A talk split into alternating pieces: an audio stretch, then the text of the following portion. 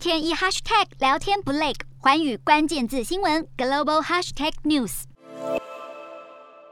而新加坡的疫情有逐渐减缓的趋势，二号通报新增一千三百三十六例确诊，重症病患从二十人减到了十九人，而每周社区确诊率从前一天的零点八一略减至零点八，啊，连续九天是低于一，这意味着社区病例持续减少中。而疫情逐渐趋缓，让新加坡也开始松绑了防疫规定。知名景点四马路观音堂原本在疫情期间只开放周一至周六，现在也恢复原来的规定，开放星期天和公定假日给信众参拜，更取消了 Safe Entry 的入内登记制度。光是五月一号，包括未接种疫苗者就吸引百名信众进庙，现场更涌现了排队的人龙。